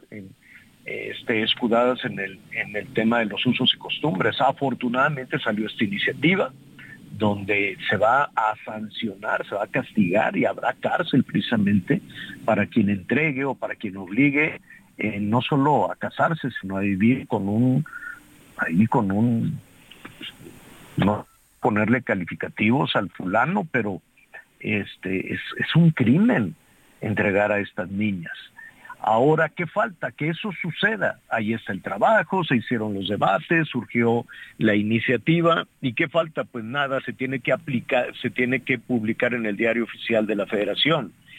Y si no es una iniciativa que surgiera de Morena, pues ya sabemos que pueden, que pueden naufragar, ¿no? Porque Morena no apoya y no quiere ninguna iniciativa que no eh, sea emanada de su de sus curules, de sus asientos, no quieren saber absolutamente nada. Ojalá hagan a un lado los pleitos y las cuestiones partidistas y todo este tipo de cosas para que se pueda publicar en el diario oficial de la federación y después otro berenjenal, porque una cosa es que se publique, una cosa es que se convierta en ley la protección de estas niñas y que efectivamente ya se evite la, prácticamente la venta o el intercambio o el trueque de las menores de edad en nuestro país y, eh, y aunque sea ley que se lleve a cabo. ¿Qué presidente municipal en donde se llevan a cabo este tipo de atrocidades va a querer aplicar la ley este, afectando a su compadre o afectándose ellos mismos, porque viven en esa misma comunidad donde tienen que entender que eso que llevan a cabo es un crimen. Entonces a lo que voy es que el camino es muy largo y el camino, después de agotadores, reuniones, discusiones y sesiones, se puede convertir en ley, finalmente puede avanzar sobre todos los berenjenales electorales y el odio entre partidos y todo lo demás, y publicarse en el famoso diario oficial de la federación, y luego ya en ley, y a ver, vete a un municipio de usos y costumbres y dile, aquí está la ley y usted no puede cambiar a su hija por un cartón de cervezas qué autoridad local, emanada precisamente de todo este tema de usos y costumbres, lo va a aplicar. Entonces, sí, ah, no, hay que rendirse, hay que seguir adelante, sea el tema del bullying, sea el tema de los abusos a los menores de edad. No, es difícil, el camino es muy tortuoso, pero hay que insistir. Vamos a hacer una pausa y volvemos.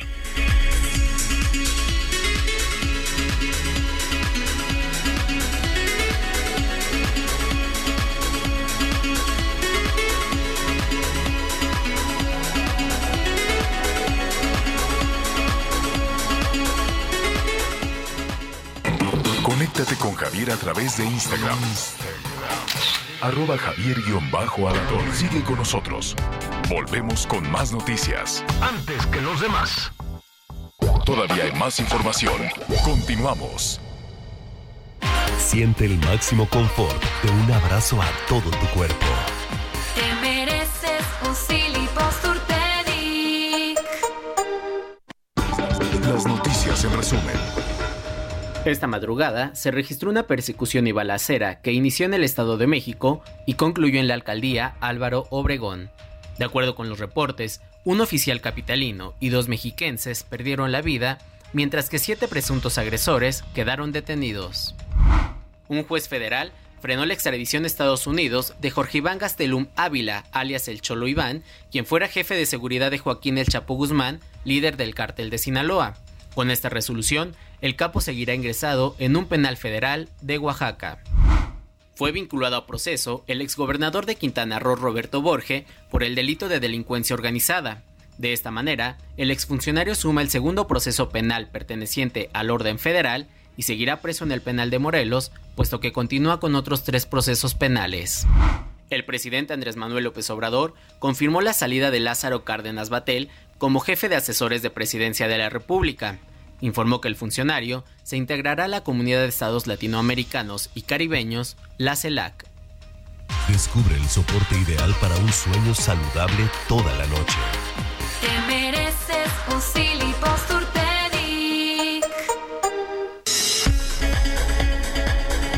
Oye Miguelón, ahorita que estaba oyendo aquí el anuncio, el anuncio de nuestros patrocinadores, hoy es el día del sueño. ¿Tú qué tal duermes? Malísimo, señor. Soy malísimo para dormir. Ese es uno de mis problemas que tengo desde hace 25 años. Pero ¿por qué? Pero ¿por qué, muchacho, cuando uno duerme así? Como, no me aprendo, no, he aprendido a desconectarme, sinceramente. No, ya sé, uno se despierta. Sabes que a veces, bueno, va, va, a sonar muy, muy extraño, pero en ocasiones no, no, ¿cómo te diré? No sabes en cuál de los dos universos estás, ¿no? Si estás despierto o estás dormido, porque pues los dos son de una intensidad enorme, ¿no? Todo el tiempo estás así, dale, dale, dale. Entonces, ¿no te ha pasado que de pronto, este, ah, no, ya, me voy a dormir y en cuanto te duermes, pum, te despiertas? ¿Cómo? Si apenas me iba a dormir y nada, ¿no? Ya hay que, ya hay que levantarse otra vez. Pero bueno, está, eh, yo no, no, no, yo sí no, no, no batallo, o sea, ¿cómo te diré? Me puedo dormir muy fácil si en este momento tú me dices, a ver, vamos a dormirnos todos. Tres, dos, me duermo. Un. Pero eso no significa que pare, ¿no? Sigue uno, corre, corre, corre, corre, corre, corre. Pero bueno, esa, eso tiene tal vez que ver con, con nuestras actividades. ¿Tomas algo para dormir o...? No, fíjate que no, eso sí, no, ¿eh? Y ha sido creo que un poco ignorancia mía porque me he rehusado a depender de eso para poder dormir, pero tampoco lo he logrado de manera personal. Fíjate que yo aprendí con unos soldados norteamericanos en, en una cobertura, bueno, en una de las, en una de las coberturas de Bagdad. Ellos me enseñaron este, a respirar entonces antes de dormir, cuando estaba así el estrés muy, muy alto para ellos, hacían una serie de respiraciones y este y a dormir. va uno en el, en el camino ahí más o menos aprendiendo. Vamos a ver cómo, cómo dormimos los mexicanos, dormimos bien, dormimos, dormimos mal, qué se requiere para este asunto, para este asunto de dormir. Y la que sabe, sabe mucho de esto es Dalia Braverman ella es licenciada en Ciencias Políticas y Administración Pública de la Ibero, de la Universidad Iberoamericana, pero además es consultora, es especialista certificada en sueño, particular en sueño infantil.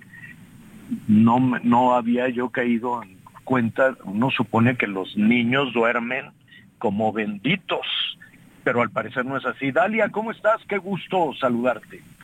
Hola, buenas tardes. ¿Cómo están por ahí todos en el estudio? Bien, muy bien, Dalia. Dime, ¿cómo dormimos los mexicanos en general? En general dormimos mal. Válgame. Te puedo contar que una de cada tres personas en el mundo sufre de algún trastorno de sueño. Es altísimo.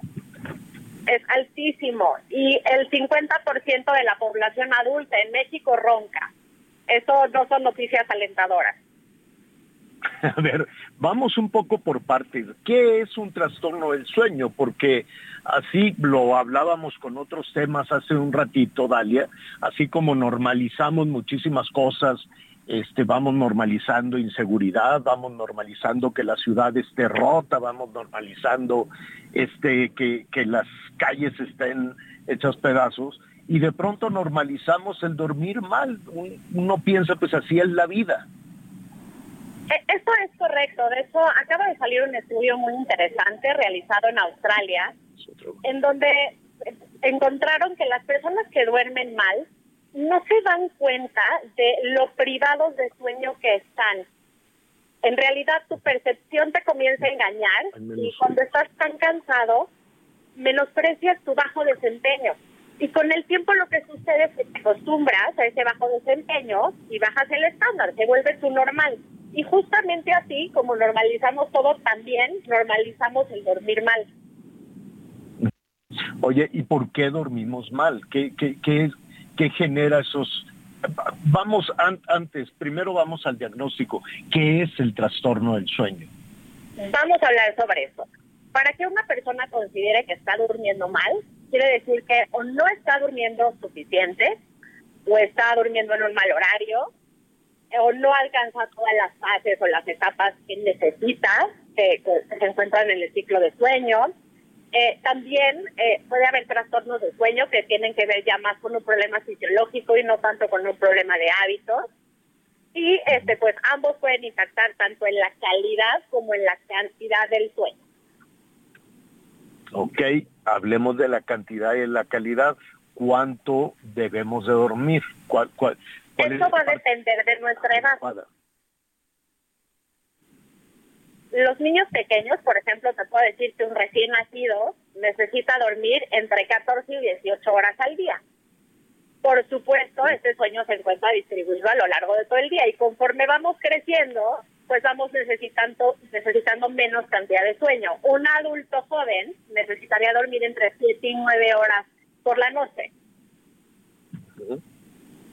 Ok. Y después de un Ok, adulto si mayor, menos de eso, se considera que estás teniendo un sueño insuficiente. ok. Muy bien. Ahora, es, es lo mismo dormir siete u ocho horas, que ya ves que de pronto los señores encontramos esta justificación de, bueno, yo puedo dormir seis a siete horas, pero muy, muy buenas. Ujú. Eso, eso está bien seis o siete horas. Va a haber personas que necesiten siete, va a haber personas que necesiten nueve y estén bien con esa cantidad. Cada quien tiene un, un rango personal. Ahora, todos sabemos cuando dormimos a gusto, cuando nos despertamos de buenas y demás. ¿Cómo lograr, cómo logramos eso? ¿Es difícil? ¿Hay, hay alguna rutina? ¿Hay algún, al- al- alguna fórmula para poder dormir bien? Por supuesto, lo primero sería mejorar nuestros hábitos. En este sentido hay muchísimas recomendaciones. Por ejemplo, tener un horario regular para despertar y para dormir. Ah, Que no fluctúe pero más de media hora para adelante o para atrás entre un día y el siguiente. no importa que sea muy tarde, pero siempre a la misma hora. Pues en realidad la hora en la que te debes de dormir como adulto va a tener mucho que ver con la hora en la que debes de despertar. Ok. Ok. ¿Quién duerme Por ejemplo, más? si eres- Los, Perdón. ¿Quién duerme más, los hombres o las mujeres? En realidad las mujeres necesitamos dormir un poquito más que los hombres. Y generalmente dormimos unos minutos menos que los hombres. Wow, no, pues eh, ahí está mal la ecuación. Sí, está mal la ecuación. Exacto. Y, y para, para tener este sueño, ya hemos, a grandes rasgos estamos revisando, yo entiendo que cada cabeza, que cada cabeza es un mundo. Em, y mira, de- después, a partir de, de toda de toda esta situación de la pandemia, a partir de muchas cuestiones, eh, el, temor, el miedo a lo desconocido, la angustia, el encierro, todo este tipo de- de situaciones, pues generaron, quiero suponer, algunos o agudizaron algunos trastornos de sueño que ya teníamos. Así es. Por supuesto. Mientras estábamos en pandemia, en el encierro, los problemas de sueño eh, verdaderamente fueron- se incrementaron exponencialmente, mucho porque el estrés y la ansiedad afectan el sueño, pero es un círculo vicioso. La falta de sueño también exacerba el estrés y la ansiedad. Ok. Ok, Y, Y de hecho, y- eso que estabas comentando eh, cuando regresaste del corte de la respiración profunda, es un para pues, ejercicio para que cuando estás sientes secretando algo. Es un neurotransmisor, va a tener sensaciones Recuperamos la entrevista, señor. Tenemos fallas Sí. ahí con la señal al Sí, final. sí, sí. Sí, se nos fue. Eh, y fíjate que otra, otra de las eh, cuestiones que yo le quisiera eh, preguntar también a nuestra, a nuestra invitada, punto número uno, qué malas son las comunicaciones en este, en este país, que le quiero preguntar a Dalia Braverman, es, em, no sé, tener, hemos escuchado que hay que cambiar el colchón, pero los colchones son carísimos. Em, no sé, por ejemplo, Miguelón, yo tengo una cantidad de almohadas que ya voy a poner una tendita. No, almohadas grandes, gordas, chiquitas, esta, unas que son como, como ¿Eso te ayuda, eso te ayuda a descansar mejor? No, no he encontrado mi almohada. Yo tengo una almohada Ah. que es así con trapito, pero ya está muy viejita. Entonces la doblo así en tres o en cuatro y digo, no, yo ya me merezco, ¿no? Me merezco una, una almohada este, buena para dormir. No sabes, he intentado todo y las tiro. Y están así nuevecitas. Voy a poner mi negocio. Se venden almohadas por inútiles, de plumas, sintéticas, Si le pones el calificativo de inútiles, nadie te las va a comprar, te lo puedo asegurar. Pues sí, yo no sé si, si eso tiene que ver. ¿Ya tenemos a Dalia o no se logró la comunicación? Ya, señor. Sí, aquí Ya la recuperamos. Ahí estás. Dalia, ¿qué hay del colchón y de las almohadas, el espacio para dormir? Tiene, tiene, tiene que ser de alguna manera. Ahora nos da por estar durmiendo con el celular al lado. Yo no tengo televisión, no tengo televisión en, en- en el área de dormir. Entonces, este, pero es sé que hay gente que sí. Porque en realidad esa- la luz que emiten las pantallas no nos permite, número uno, relajarnos, pero también eh, no nos expresar melatonina de óptima. La melatonina es la hormona que induce el sueño. Entonces, no se recomienda consumir un tipo de pantalla por lo menos dos horas antes de quedarnos dormidos. Dios, le ofrecemos una, le ofrecemos una disculpa a Dalia y una disculpa también a porque Sí, vamos a La tratar de vamos a tratar Sí. vamos a tratar ahí de mejorar de mejorar la señal, pero bueno, sin Sí, duda sí, qué importante, ¿eh? A mí ya ya más me gustaría voy a tratar de hacer un poquito el ejercicio que dices, pero sí este el tip. Ahora la melatonina, por lo que sé, pues esa no tiene tanto problema porque es natural, ¿no? No lo sé, ya nos dirá, ya nos dirá en un ratito Dalia. La verdad es que yo duermo, sí, a gusto, ¿no? Este, no me, bueno, no tan a gusto. Hay ocasiones en que amaneces un poquito más agotado, más cansado, no, no, depende, depende de cómo va, depende de cómo va la semana. Pero sí veo que hay personas que sufren mucho, que batallan mucho. Este, ese tema del insomnio, ¿no? De pronto, este, no sé por qué es el insomnio, no sé qué hace que se te, que se interrumpa, pero se interrumpe el sueño como si fueran las 10 de la mañana. Una cosa así, este, complicada. una cosa Me parece que ya recuperamos a, a Dalia. Dalia, te ofrecemos una disculpa. Este, No, disculpa va- vamos a hacer, vamos a hacer algo. El tema es fabuloso. Te queremos invitar mejor a la cabina para poder platicar con mayor detalle, contestar. No sabes la cantidad de llamadas que te han llegado porque porque sé que, que es un Muchas son mías, por cierto. ¿no? Miguel, a ver, adelante. Muchas días, pero ya platicaremos en cabina, Dalia. Muchas gracias. Bueno, Dalia, pues, Terrible te- la te- señal, terrible la señal. te ofrecemos una disculpa y estaremos en contacto, en comunicación contigo con este tema tan, tan, este, tan importante. Dalia Braverman, licenciada en Ciencias Políticas y Administración Pública. Gracias, Dalia.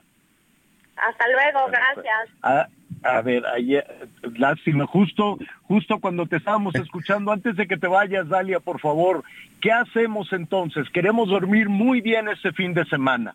Una recomendación o las que tú quieras básicas. Ya para se nos cortó, bien. señor. Esa se la Ah. vamos a, se la van a responder la próxima semana. Ay, Dios. Oye, hoy viernes a lo mejor un buen tequila, ¿no? Te ayudará para Fíjate dormir. que, de- déjame decirte algo, hace ratito eh, que estábamos batallando con la comunicación, es que andaba yo en el centro de la Ciudad de México. Entonces me fui hasta el centro, centro. Y, y fui ahí con nuestros amigos de una cantina que se llama La Ópera, porque estoy ahí preparando unos bueno. reportajes. No sabes qué maravilla de edificio. ¿No? Es un es, es siglo XIX, 1800 y ráscale tantito. No era no era una cantina desde el principio. Eh, Era, ¿sabes qué era? Era una especie de salón de té para que la gente eh, pudiera tuviera por ahí un lugar este donde pues tomar el chocolate con churros, ahí había este pastelería francesa, ya ves, después de todas las intervenciones y demás, pues tenían un sitio para que las señoras pudieran también salir a tomarse su chocolatito. Y ya después vieron que era más negocio, ¿no? Estaban viendo allá los del nivel y, todas estas cantinas, el gallo de oro, que pues tiene una tradición enorme. Y decían, ¿y si la cambiamos a cantina? La cambiaron a cantina y hasta la fecha. Pero es un lugar muy bonito. Eh, ya les estaré presentando ahí algún reportaje de cómo, cómo se desarrollaron las cantinas. Nada más adelanto tantito. ¿Sabes por qué surgen las cantinas eh, en el siglo XIX en, en nuestro país, Miguel? Eran no, no, no había estos espacios, había pulquerías, ¿no? El pulque es una bebida prehispánica, es una, hay un mural ahí en, en, no, en este, ¿cómo se llama? La, la pirámide de Cholula. En la base de la pirámide de Cholula hay un mural espléndido que se llama Los Bebedores de Pulque. El pulque se bebía ancestralmente en, eh, en, nuestro país, en Mesoamérica, nada más que no de la manera como ahora lo vemos. Quienes pusieron el desorden pues fueron después algunos, algunos de los peninsulares, porque había controles en, eh, en, los pueblos originarios, en el México prehispánico, para quién bebía el pulque, para qué bebía el pulque. No era necesariamente para que se pusieran una panda fenomenal y anduvieran por ahí tirados afuera de la pulquería. No. ¿Existían pulquerías antes de las cantinas? Sí, sí existían pulquerías, existían algunos este, negocios donde este, se podía comprar vino también, se prohibió hacer el vino en México, entonces pues algunos aguardientes, este, algunos licores que podían incluso llegar la corona española pues era muy celosa de todo eso y quería poner impuestos y que México Sí, es parte, parte de esa historia, pero sin duda la historia que de pronto rodea todos los lugares que se encuentran en la Ciudad de México, sí, son lugares, son lugares espectaculares. Pues Ese recorrido de pronto que puedes hacer por la calle de Dante, que también es otra de las calles donde tiene pues esas cantinas tradicionales, ¿no? Exacto, ya les estaré contando, voy a haciendo recorrido de cantina en cantina, no para estar chupando tampoco. me hubieras invitado, con razón me dejaste en la cabina trabajando. No, no, y lo tenías que hacer en viernes, casualmente. Miguelón, es para la botana. Ah, claro. Lo espectacular. Eso se ha perdido. Exacto, entonces tú vas y te, puedes, tienes razón. te haces tonto ahí con un traguito. Yo no soy muy bueno para tomar honestamente. Digo, lo no no es que tome deshonestamente, digo, honestamente lo digo, no soy muy bueno para tomar, no me gusta mucho, pues porque el oficio nuestro, Miguel, pues tienes que estar este alerta todo el tiempo, ¿no? Tratar de estar siempre en los cinco sentidos. Siete por veinticuatro, imagínate, ¿no? Entonces, lo que va anda uno buscando es la botana. Entonces hay unas botanas buenísimas, te, te pueden dar tú vas por tu cervecita, tu traguito y te pueden servir albóndigas, taquitos, taquitos de lengua, este, pues un montón de cosas. No crees que te dan así los cacahuates manoseados, que ah, yo siempre sospecho del platito de cacahuates que te dan en algunos lugares, porque dices, ¿cuánta gente ha metido ya la mano en el platito? Entonces este, están reciclados. Entonces hay algunas que sí se lucen con, con las este con las botanas, ya no tienes que pedir más más comida. Entonces estaremos haciendo algún recorrido en más. Te invito para cuando estés por acá hacemos transmisiones desde diferentes cantinas de la Ciudad de México. Luego haremos otro recorrido por Guadalajara, otro recorrido por Monterrey, otro recorrido por Tuxtla, otro recorrido por Mérida y entonces vamos vamos viendo cuáles son los este, negocios tradicionales y, que están con muchísima historia. No sabes qué bonito, la verdad, cuando está limpio el centro. Y otra de las cosas que, que me pregunto siempre, la cantidad de vendedores informales, pues no me gusta decir informales o ambulantes, o ya ves que están las mesas estas de fierro, con este, pues hay mercancía de todo tipo, calzones, calcetines, juguetes, cosméticos, este, teléfono. Bueno, es una vendedera por toda, por toda la, por toda la calle. Y siempre hay unos sujetos sospechosos con una cangurera, con una bolsita. Entonces van con una libretita y van anotando y todos los vendedores le dan dinero, le dan dinero. Este, abiertamente pues tampoco se van a esconder. Lo que no sé es a quién le darán todo ese dinero. Porque van y le cobran, no sé si por semana, por quincena o diario, a cada vendedor callejero, a cada vendedor que se pone en la calle. No sé si ese dinero es para, los, algún líder. Es diario. Es diario. ¿Y a quién le darán ese dinero? ¿Ese para pues mira, eh, a la gente que les permite Recordemos que de los dirigentes, sobre todo de la de ese tipo de puestos en el en el, en el centro de la Ciudad de México, pues son hombres, oh, bueno, sobre todo han sido más mujeres poderosas.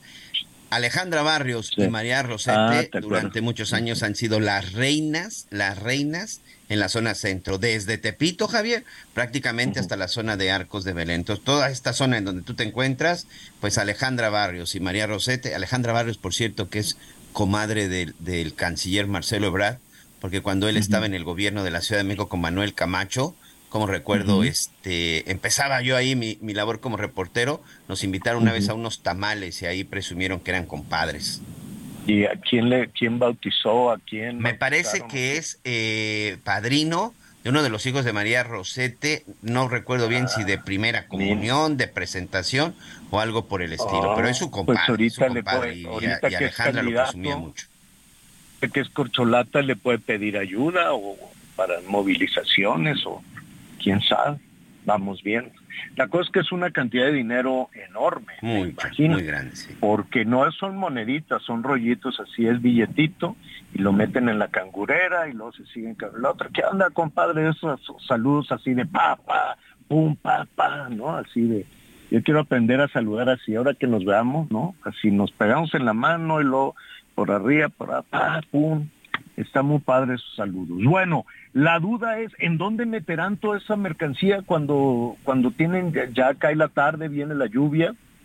Este, ¿a dó- dó- yo quiero Ahí tiene sus bodegas, muchas de las, ahí muchas de las ¿verdad? antiguas vecindades, de las antiguas casonas, hoy son bodegas en el centro histórico. Te las vas a encontrar en Madero, te las vas a encontrar en 16 de septiembre, te las encuentras sobre Circunvalación, en la calle de Moneda. Mm, si te quedas un ratito más, deja que den las 5 o 6 de la tarde y vas a ver el ir y Bueno. venir de los diableros. Sí, sí, sí, sí, sí, ya, en un ratito más. Por lo pronto, Miguelón, semana, muchísimo. Duerme, duerme bien, búscate una buena almohada y luego ya me dices de qué material es para comprarme otra igual. Gracias, Miguel. Gracias, buen fin de semana a todos. Yo soy Javier Alatorre, diviértase mucho este fin de semana, mucho, baile, cante, haga lo que se le dé la gana, nosotros lo esperamos con las noticias, lo espero a las diez y media en Hechos Azteca 1, siga con nosotros en el Heraldo Radio. Ando manejando por las calles que me besaste, oyendo las canciones que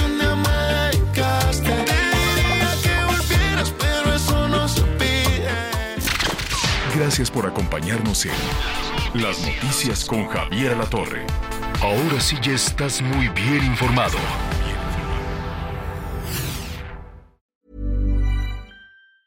Treat mom to healthy, glowing skin with Osea's limited edition skincare sets. Osea has been making clean, seaweed infused products for nearly 30 years. Their Golden Glow body set includes three clinically proven bestsellers for smooth, glowing skin, while the Glow and Go facial set provides spa level results at home. Both sets come in giftable boxes with savings up to $48 and free shipping for a limited time. For 10% off your first order site wide, go to OSEAMalibu.com and use code MOM.